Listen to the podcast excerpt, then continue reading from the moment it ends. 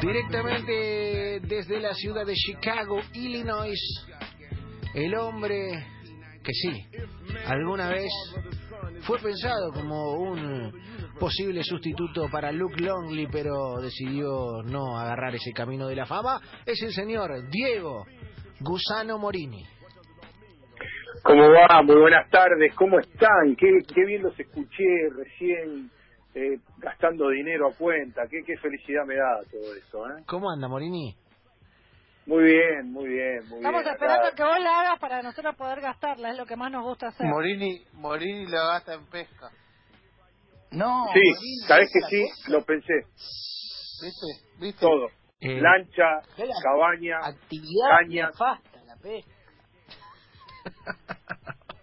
te doy la chance que te arrepientas, ¿eh? Igual, no tengo problema. ¿Le, le quiere cantar un poquito de la canción para que no se lo tome a mal? Morini. Morini, ¿dónde guardan la, la guita los jugadores de la NBA en las mansiones? Eh, debajo, en la mochila del inodoro, hay un baño que no usan. Perfecto. Como la pistola del padrino. Algunos lo usan. Sí, pero en realidad anda a encontrarlo después, ¿no? Pues tienen 173 mil baños y en Ay. alguno está. Así que hay que guardarla por ahí. Eh, Algunos, Hay como, usted ha contado aquí, algunos la ponen en, en negocio, como el señor LeBron James y Bodala, ¿no? Que la, la Sí. Bodala con el Zoom la está facturando a pleno. La mayoría, la, la mayoría la tienen guardan ese dinero en, en, en acciones de empresas bastante grandes e importantes. Así que igual es una moneda de tener, ¿no? Encima, igual yo siempre eh, considero que ese tipo de personalidades no tienen ni un dólar en el bolsillo.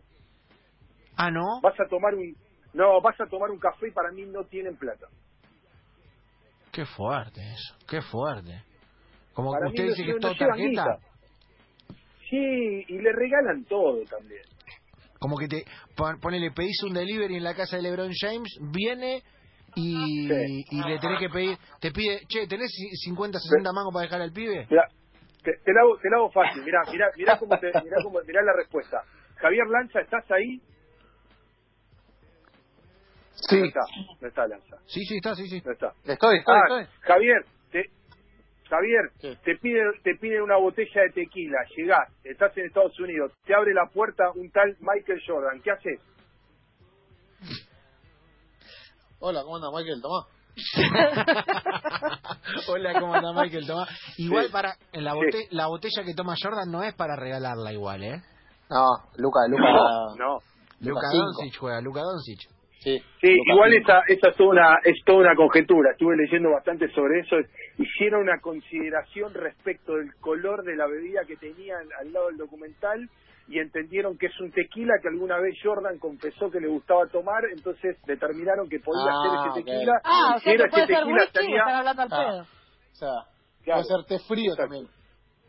Exacto. Te sí. frío. Ahí sí, ahí sí, claro. Exactamente, Ah. exactamente.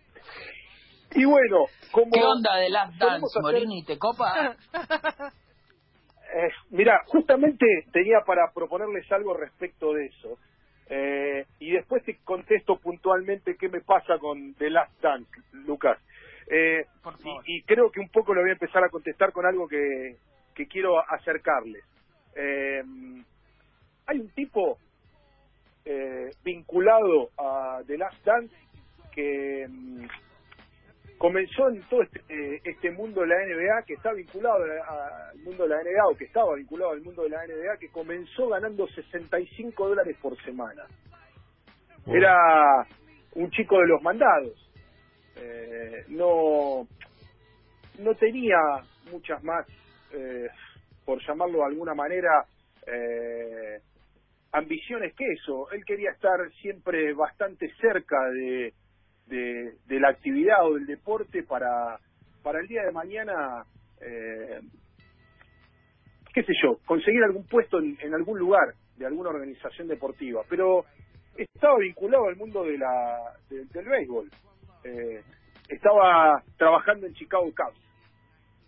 Pero fue creciendo, evolucionando y, y su nombre dentro del universo de del béisbol fue creciendo y, y cada vez eh, estuvo mejor considerado. Era un tipo muy muy muy bueno observando todo aquellos que a otros por ahí se le escapaba.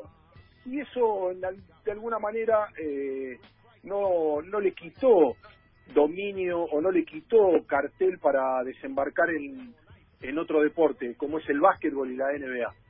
Y eso le permitió de alguna manera ese, ese buen ojo, esa forma de, de, estar atento a qué necesita el otro. En ese momento era ser el chico de los mandados, después más adelante le permitió empezar a colaborar con, con cierta parte del staff en, en, en el béisbol para, para considerar qué jugada era mejor o qué era peor, o después empezó a ver otros jugadores y acercar sugerencias de qué tipo de jugadores podía convenirle a algún tipo de equipo. Insisto, le sirvió para desembarcar en la NBA y, empezar a tener eh, cada vez más eh, renombre y, empezar a sentirse un poco más eh, importante. El primer gran golpe donde su nombre empezó a sonar con más fuerza fue en Baltimore Ballet. Eh, en ese momento el tipo quedó marcado por, por haber seleccionado, por haber elegido a Moore. Eh, en ese momento era conocido Moore como el Jesús Negro y fue considerado uno de los 50 mejores jugadores de la historia de la NBA en 1996. Era un tipo con un carácter fuerte este que del que vamos a hablar y, y que mucha gente hará cosa de 15 días, 20 días empezó a odiar. Eh, fue un tipo, scout o un ojeador, para llamarlo eh, de una manera más castellana, eh, de Suns, Sixers y los Lakers. Eh, y dentro de- del béisbol, como ya les dije, en Chicago Cubs comenzó, pero los White Sox de Chicago también lo tienen dentro de una de las grandes personalidades de, de, de su franquicia. El hombre que estamos hablando es de Jerry Krause, ese señor que, que vieron muchísimos en, The Last Dance, al cual de manera burlona y hasta diría en algún punto despiadada Michael Jordan y Scottie Pippen eh, ningunean en el, en el documental.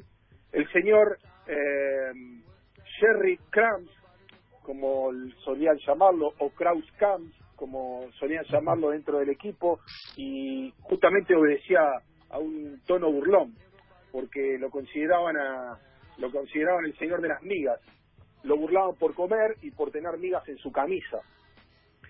Eh, este hombre que, que fue muy señalado y que lo vimos en, The Last Dance, eh, fue mucho más que un puñado de burlas de Jordan o, o de Pippen.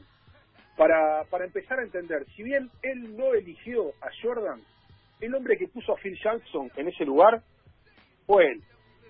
Eh, fue el primero que lo aconsejó y que le dijo, mirá, te vas a tener que vestir bien y, vas a poder tener una, una oportunidad dentro de, la franquicia como ayudante de Doc Collins. Eh, en ese momento, una de las sugerencias le dijo, cuando vengas a Chicago, ponete el anillo de campeón. Quiero que lo vean los jugadores. Phil Jackson había sido campeón con los Knicks en el 70 y en el 73. Lo primero que él quería hacer es conseguir un equipo campeón, un equipo que cambiara la, men- la mentalidad y, pudiese eh, construirse como una dinastía fuerte. Insisto, él no eligió a Jordan, ¿ok? No se puede colgar ese anillo.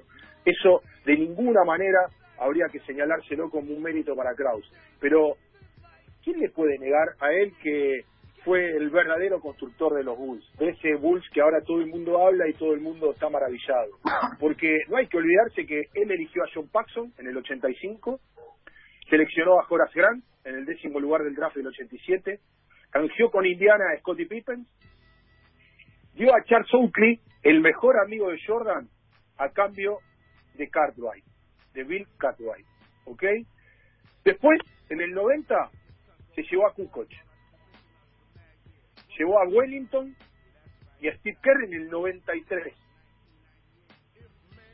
Desarmó el equipo, se desarma ese equipo cuando Jordan se retira después de ese primer tripit, ese primer tri- eh, tricampeonato, y tenía que volver a, a- a reconstruir eso que parecía que estaba medio roto. Eh, y, y el tipo volvió a meter otro otro golpe.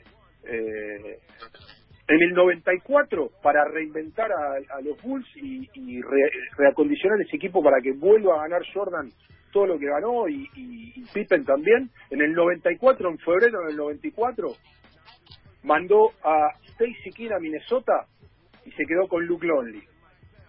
Ron Harper, que estaba libre, se lo quedó también. Y en octubre del 85 fue y le golpeó la, la- la puerta a San Antonio Spurs. Les ofreció a Will Perdue y se quedó a cambio eh, a un señor que ahora todo el mundo está mirando y que todo el mundo conoce y se llama Dennis Rodman.